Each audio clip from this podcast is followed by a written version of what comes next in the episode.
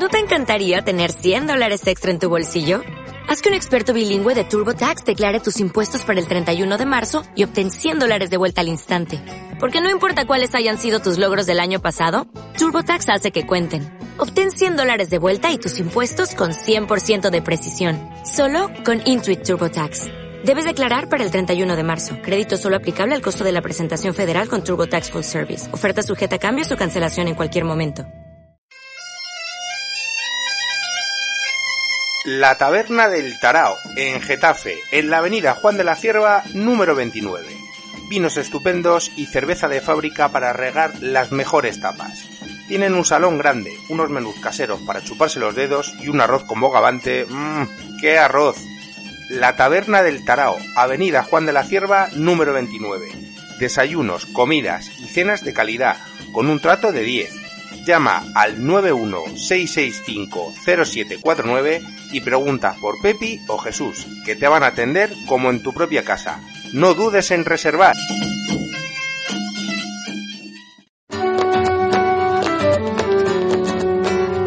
Me importa una gotita que caiga del cielo, un rayito de sol en invierno y de flores de mi jardín. Onda vecinal porque a veces las cosas pequeñas son las más importantes. Síguenos en www.comunidadgetafemedia.es. Un rayito de sol en invierno y... Getafe Radio, desde Getafe para Madrid y el mundo.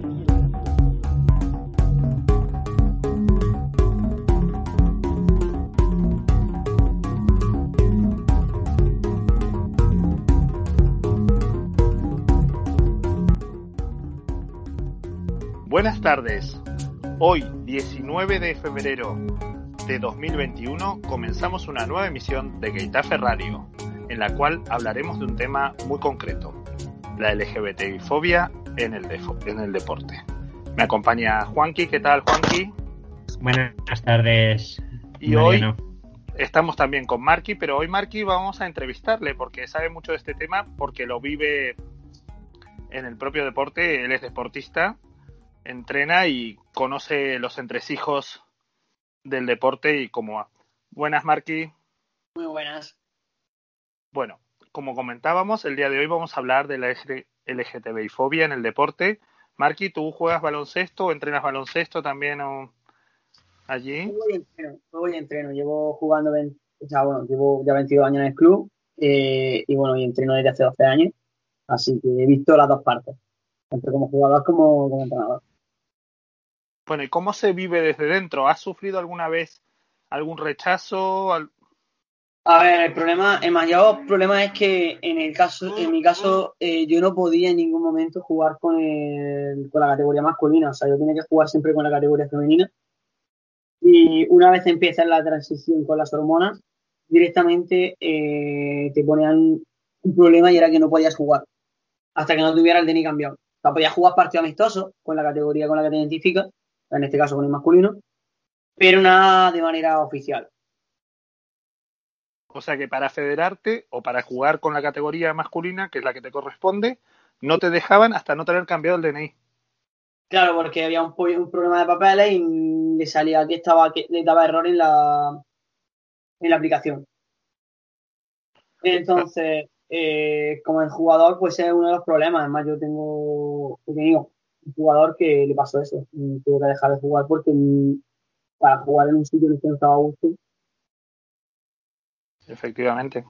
Es muy interesante lo que dice eh, y yo creo que, bueno, aunque tiene que ver con, en este caso con el, con el tema trans, ¿no? Eh, de ahí, esa es una de las causas por las que es muy necesaria ¿no? la, autodeterminación de género también para resolver estos problemas en el deporte, ¿no? Porque si, si el cambio de, del DNI eh, solo depende de la eh, voluntad, digamos, de la autodefinición de la persona, ¿no? Pues ya está, está claro, ¿no? Se cambia el, sexo en el, en el DNI y, y ya está. O sea, y la persona eh, puede jugar en la categoría que, le corresponde, que además es uno de los problemas que se dan en varios deportes, porque en atletismo, por ejemplo, también hay mucho problema con, con el tema de, de la categoría en la que se juega. Sí, bueno, en el atletismo no solo con las personas trans, sino que se ha dado un gran inconveniente con las personas intersexuales. De hecho, en, hemos tenido problemas en distintos Juegos Olímpicos o mundiales de atletismo que hay personas que no se las han dejado participar en una categoría o en otra y estas personas lo, lo que eran eran personas intersexuales y era porque tenían más estrógenos o más testosterona de la que se considera de uno u otro género. Mm. Sí, efectivamente. Y en vez de considerar que lo que se debería es regularla de manera con un endocrino y que sea y que con esa situación no tenga ningún problema para poder eh, participar en el, en el deporte en el que quieren participar y en la categoría en la que les corresponde, se ponen la pega y directamente se echan para atrás. Eh, yo, por ejemplo, eh, si hubiese empezado a jugar en la categoría masculina cuando empecé las hormonas, estoy en las mismas condiciones y en la misma igualdad de condiciones que ahora. ¿Por qué? Porque mmm, la dosis de hormonas las controla un endocrino, si se sobrepasa te bajan la dosis, si, si no llegas te la suben, pero está todo controlado. Sí, efectivamente, está mucho más controlado que a veces que otros jugadores. Claro, además, además, yo tendría más, incluso más control que a lo mejor un jugador, un chico cis que esté jugando en la misma competición que yo, ya sea en mi equipo o en otro equipo. Y bueno, eso es a nivel papeles y a nivel federación. Pero con, con, con los compañeros, compañeras, ¿cómo ha ido la situación? Antes de, responder esto, eh, quería comentarte que, por ejemplo, eso sí a nivel jugador, a nivel entrenador, eh, pasa lo mismo. Eh, no te cambian el nombre, no te cambian nada. Sí que es cierto que te tratan por el apellido, porque tú cuando firmas lo único que te ponen es, en este caso en las fichas deportivas de baloncesto, el apellido, primer apellido y tu inicial, el nombre y la y tu última cifra de DNI, de la licencia. Entonces, en ese aspecto, mm, sí, y he tenido suerte por lo menos por parte de los árbitros que todos ya me conocían de mucho tiempo, porque mucho tiempo ya jugando y entrenando y no han puesto ningún, no ningún problema. Respecto a compañeros, eh, eh, como entrenador, ningún problema. Sí que es cierto que a lo mejor el cambio de los que me han visto crecer, pues le ha costado un poco más. Pero ningún problema. Y a lo mejor el problema ha estado más en los padres de los jugadores, a lo mejor algún padre en concreto, o a lo mejor, aunque tampoco mucho, a lo mejor uno o dos. Y por lo menos en mi caso, como mis compañeros, pues no tengo problema, la verdad, porque ya me conocían de antes. La parte positiva que ya te conocen como persona y te valoran como persona. Sí, Pero porque, porque es que en un club es como una familia, esa es la parte buena. A lo mejor otro club pues tiene más problemas, tiene más dificultades. No, pero tú siempre has estado en el mismo club, no es que habías cambiado de club, o sea, tenías un acompañamiento, te conocían desde antes también. yo, he estado, en el mismo club toda la vida, a excepción de tres años que me tuve que ir a otro club, porque no había de mi categoría, unidad. Pero por lo demás, siempre he estado ligado, pero siempre está, esos tres años que he estado fuera, he estado ligado al club en el que estoy actualmente, en el que he estado siempre. Así que mm. me conocían y me han conocido siempre, por lo tanto no hay problema. Es interesante eh, esta visión, ¿no? Digamos, porque normalmente desde, desde un ámbito más transfóbico, ¿no? Eh, se visibiliza más eh, el caso de las mujeres trans porque parece que algunos y algunas tienen mucho problema con que una mujer trans pues juegue eh, en su categoría femenina, ¿no? En el deporte que sea, ya sea eh, de equipo o individual. Y sí que ahí parece que hay como eh, en, el ámbito transfóbico pues mucha polémica, ¿no? Con que una mujer trans esté incluida, ¿no? En, en las categorías femenina que parece pues como que va a tener más fuerza o que o cualquier cosa de estas que ya nos ha explicado eh, Marky muy bien que, esto no, no, es así, ¿no? A ver, el caso de, la, en el caso de chicas trans sí que es cierto que no conozco muchas chicas trans que, por lo menos en deportes colectivos no, en deportes individuales sí que hay chicas que trans que conozco. Y al principio sí tenían problemas, luego ya no, ya poco a poco con ayuda de asociaciones pues han, conseguido que no tener esos problemas e inconvenientes. Pero por desgracia, yo creo que hay más dificultades eh, de parte de las chicas trans, por parte de las chicas trans que tienen más dificultades para hacer deporte que, las, los chicos. Porque al final, es lo que te has dicho, las chicas trans, eh, en medio de la sociedad es que ah, tienen más testosterona y es como una ventaja. y claro, viéndolo de esa manera, si las chicas trans tienen ventaja, los chicos trans están en desventaja, por lo tanto sí pueden participar. Pero entonces también estaría mal. O sea, es que en ningún momento ni uno tiene ventaja ni otro tiene desventaja yo puedo ser más fuerte que un chico cis eh, y no tiene no son por las hormonas, simplemente porque a lo mejor entreno más, porque le pongo más empeño. Claro, por supuesto. A ver, la televisión muchas veces hace, y quiero tocar un caso, o sea, que ya todo el mundo conoce, en la que se avecina. Por ejemplo, Alba juega en deporte femenino y la suspenden supuestamente por ser persona trans. Mm. No sé si recordáis ese capítulo o si lo habéis visto. Luego van ante el juez para recurrir esta situación. Lastimosamente es una situación que ha salido en la tele, pero que no es una anécdota de la tele, sino que ha pasado en la vida real a personas que no les han dejado jugar en sus categorías por esta situación. Mm. Entonces es una cuestión a denunciar y a tener en cuenta y hay que ver también cómo esté regulado en el COI, porque con los intersexuales está muy, muy regulado, con las personas trans todavía queda mucho por regular. No nos olvidemos que la despatologización es de hace dos días, bueno, dos días, dos años.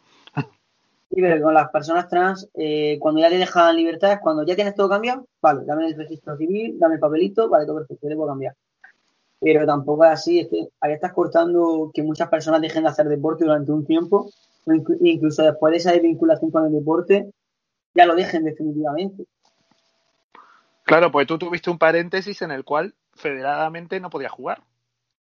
Claro, yo eh, tenía un paréntesis, yo hasta que empecé, estuve jugando hasta que empecé las hormonas. Cuando empecé las hormonas, sí que es cierto que gracias a mi club pude entrenar algunos días, entrenaba siempre para no estar en el trabajo del equipo pero entrenaba a lo mejor de vez en cuando, eh, entrenaba por mi cuenta. ¿Pero por qué? Porque yo soy una persona que al seguir vinculada al deporte, ya sea como, en ese momento como entrenador, no quise dejarlo. Pero una persona que en ese momento no, está, no ha entrenado de nada, o a un deporte individual, o lo que sea, no tiene alguien que le tire, que le ayude, que le diga, eh, que vi esta opción, vamos a hacer esto, vamos a intentar hacer esto. Pues posiblemente de vincule del deporte y no haga deporte. Además, Marc, has dicho una cosa muy interesante y es que efectivamente, pues tú puedes estar eh, más fuerte que, yo, por ejemplo, que soy un hombre cis y que, y que en fin, que soy un palo, ¿no? Y, no tengo ni musculación ni, ni nada por el estilo. Em, y no tiene nada que ver, ¿no? Con, con la hormonación o, la no hormonación, ¿no? Y además es que el caso de que hay, eh, claro, pues que, de, ahí viene no también la autodeterminación de género vuelvo a insistir en el tema porque hay personas trans que no se hormonan no y, qué pasa con esas personas trans que no se hormonan que, también eh, tienen derecho a, hacer deporte si, si, les gusta no y en la categoría y que, les corresponda no mm. entonces eh, es, es, es lo mismo no al final eh, yo creo que no tiene nada que ver, o sea, eh, vamos, convencido, vamos, convencido no, es, así, o sea, hay, hay mujeres mm, que, están mucho más fuertes que yo y que, y que seguro que, que una mujer cis eh, musculada, mm, vamos, me, me, estampa contra la pared, por ejemplo, si, si me diese un, una torta, ¿no? O sea, esto es así. O sea, que, quiero decir que es que a veces hablamos de cosas de, pues eso, de la fuerza o demás, que es que no, tiene nada que ver. O sea, yo creo que eso es un estereotipo eh, social que, que no se corresponde para nada con la realidad, ¿no? Es que, a ver, es eso mismo, eso mismo. Es que muchas chicas sí son físicamente más fuertes, más resistentes que otras personas. Pero es que yo, por ejemplo, siempre pongo el mismo ejemplo. A mí me dicen, ¿cómo juegas al básquet si eres tan bajito? Yo le digo, al final no, es no solo la altura, es también saber posicionarte. Yo le quito rebote a lo mejor a gente que me saca una cabeza. Y es por lo mejor porque sé dónde posicionarme. Entonces, mm, teniendo una técnica, teniendo una táctica, eh, sabiendo jugar, mm, sabes a lo mejor tener más ventaja que alguien que tenga más físico. Eh, no es todo el físico, no es todo en la fuerza, es que depende. Claro. Bueno, y hablando de todo este tema, aparte de en tu caso en particular, que por, por suerte has estado acompañado por tu gente, también vamos a hablar en general de los deportes. ¿Por qué hay tan poca visibilidad LGBTI en ciertos deportes y en otros no? Porque sabemos que hay deportes en los cuales sí hay visibilidad, pero por ejemplo, seamos realistas, el fútbol, y hablando del fútbol, deporte de masas por ese sentido, porque es el más mediático de todos, en fútbol femenino, que es mucho menos mediático, sí hay visibilización de chicas lesbianas, pero en el fútbol masculino, en activo, no hay visibilización de jugadores homosexuales, lo que no indica que no haya gays en el fútbol masculino, sino que no hay visibilización de los mismos, porque incluso hemos visto sanciones a clubes por insultos homófobos durante partidos. Pero ya no solo eso, yo creo que también, por ejemplo, pasa, yo lo he visto y yo estoy en equipos de formación, ¿vale? Yo estoy entrenando en equipos de formación y no digo que haya pasado en mi club porque eso no ha pasado en mi club, la verdad, no la suerte de poder decirlo, pero sí que he visto que en, edades de formación ya se ve, y tú imagínate ya en las edades de formación es porque le inculcan los adultos. Eh, se ve como persona eh, por el simple hecho de si este si hay un gay en mi equipo, cuidado de los vestuarios, Mm, ya lo miran mal, ya, claro, mm, a lo mejor, como está así la sociedad, nadie dice, eh, que yo soy gay y mira, y aquí no hay ningún problema. Pero porque como si uno fuera gay le van a gustar todos los tíos. Claro, tú imagínate ahora que, yo qué sé, que alguien como tan conocido como, como Cristiano Ronaldo, ya no es el caso, pero alguien tan conocido como Cristiano Ronaldo dijese que es del colectivo. Alguien tan conocido como él. Haría una repercusión y a, a que nadie diría, oh, porque tiene una repercusión ya, pero mm, si lo dice a lo mejor como pasó hace cuatro años un, jugador del Tottenham, que dijo, sí, soy gay, no sé qué, y tal, no, no tiene esa repercusión y eh, yo creo que ya no se ha vuelto a bater. No, pero la repercusión que ha tenido en muchos casos, por ejemplo, en la, el Justin Follon se llevó a su suicidio. O sea, fue negativa, ¿no? no es que dio una repercusión mediática, es verdad que la situación en ese momento no es la misma que ahora, la apertura social no es la misma que ahora, pero otro deporte hipermasculinizado como puede ser el rugby, mm. sí tiene referentes LGTBI y sin ningún problema, incluso en el rugby masculino, personas cis, gays, que lo dicen abiertamente y que han jugado hasta en selecciones de rugby, bueno, algunos siguen en activo y ninguno ha tenido ningún inconveniente, pero tanto en el fútbol profesional como incluso en el básquet a nivel profesional. Hay muy poco referente, incluso en la NBA, cuando, sal, cuando salió un jugador como Jack Collins, eh, dejó de tener equipo al año siguiente.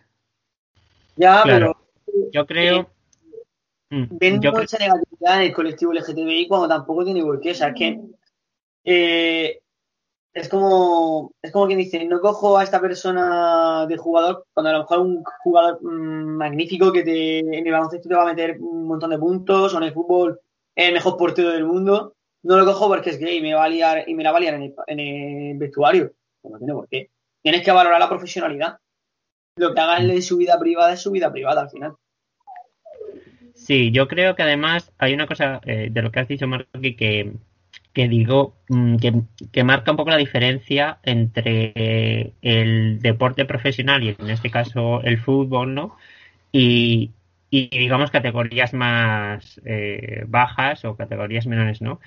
Em, porque claro, una cosa es la eh, digamos eh, el, reparo social por el colectivo LGTBI, por las diferentes orientaciones sexuales en este caso, que digamos se ve eh, pues en, en, esos niños que decías tú, que de pronto dicen, no, pues a ver qué va a pasar en el vestuario porque este chico es gay o este chico es bisexual o lo que sea, ¿no? Eh, digamos que eso es un reparo social de, de las personas que juegan a, al fútbol o al baloncesto o al deporte que sea, inculcado, en este caso por, por los padres, culturalmente, etcétera. Y otra cosa es ya el, el, fútbol profesional, por ejemplo, en este caso, que detrás del fútbol profesional realmente lo que hay son empresas. Y, y esto eh, también tiene mucho que ver con que no haya visibilización eh, en el mundo eh, del fútbol profesional. Porque mm, al final, eh, pues yo qué sé, pues es que les, les los eh, patrocinadores pues son lo que son. Eh, que si Fly Emirate, que si, etcétera. O sea, estas cosas eh, yo creo que tiene mucho que ver con que no haya visibilización eh, en el fútbol profesional. Que además, durante muchos años, ya esto ha cambiado, pero durante muchos años el fútbol profesional ha eh, permitido eh, mm, ha permitido un, una serie de grupos en su entorno eh, mm, nazis, ultras, que mm, desde luego han eh, esparcido su LGTBI-fobia mmm, fuera y dentro de los estadios. Sí, bueno, pero por suerte también esto ha cambiado. Incluso ya hay muchas peñas LGBTI de varios equipos de fútbol profesional, tanto en España como fuera. Y hemos visto partidos, recuerdo, como del Bayern de Múnich, con el estadio iluminado con la bandera LGBTI por un acto de insultos homófobos a un árbitro en un partido anterior. Sí, sí, es el problema, que por ejemplo, hay visibilidad de árbitros que son abiertamente sí. pero eh, al final los árbitros, mmm, yo por ejemplo, de España solo, o sea, de fútbol, me conozco tres nombres de árbitros, no me conozco más. ¿eh? Alguno más, pero sí. No, yo personalmente, a ver, de baloncesto me puedo acordar de muchos, pero de, de fútbol me acuerdo de tres. Pero abiertamente eh, son muy pocos. O sea, pero hay más, hay más visibilidad en árbitros que, que en jugadores. Al final, lo que la sociedad sigue no son a los árbitros, son a los jugadores, son al equipo. Entonces, si hay, falta esa visibilidad por pública. mm, Pero si no nos olvidemos todo el rechazo que ha tenido en su momento cuando había mujeres árbitros. También. Cuando, algún partido que ahora ya no, ya lo hay, tanto en el fútbol como en deportes como el baloncesto, incluso en la NBA hay mujeres árbitros, pero recuerdo que el otro día fue un acontecimiento porque habían dos mujeres árbitros en el mismo partido, de los tres, Mm. cuando lo habitual es que como mucho una. Entonces, es toda una revolución y un cambio de paradigma que todavía cuesta cambiar. Sí, yo creo que, que en general al final Mm, o sea, yo creo que al final el fútbol se acabará adaptando, como todo, a, a, a, lo que pasa en los otros deportes. Porque es que al final, eh, en el resto de deportes, aunque es cierto que yo veo más, y es mi impresión, ¿eh? excepto en algunos casos, como has comentado, del rugby, que de hecho tienen hasta, hasta equipos inclusivos que, que yo no conozco en, en, en, otros deportes. No sé si, si, si existen, pero no en los fútbol conozco. hay, Eje Madrid Sport tiene, por ejemplo, equipo de fútbol inclusivo y está federado. Bueno, ajá. Bueno pues yo, yo conozco el caso del rugby, quizás porque sea más visible en todo caso, eh, pero sí que es cierto que son más eh, individualidades, ¿no? Porque además, eh, bueno, no siempre, no en todos los casos son eh, deportes individuales, pero sí que conozco más individuales, o sea, individualidades que son eh, que, o sea, que se hacen que, que, salen del armario abiertamente, ¿no? Que, que se hacen visibles como personas LGTBI eh, y, bueno, y, siguen su trabajo, digamos, eh, deportivo sin ningún problema.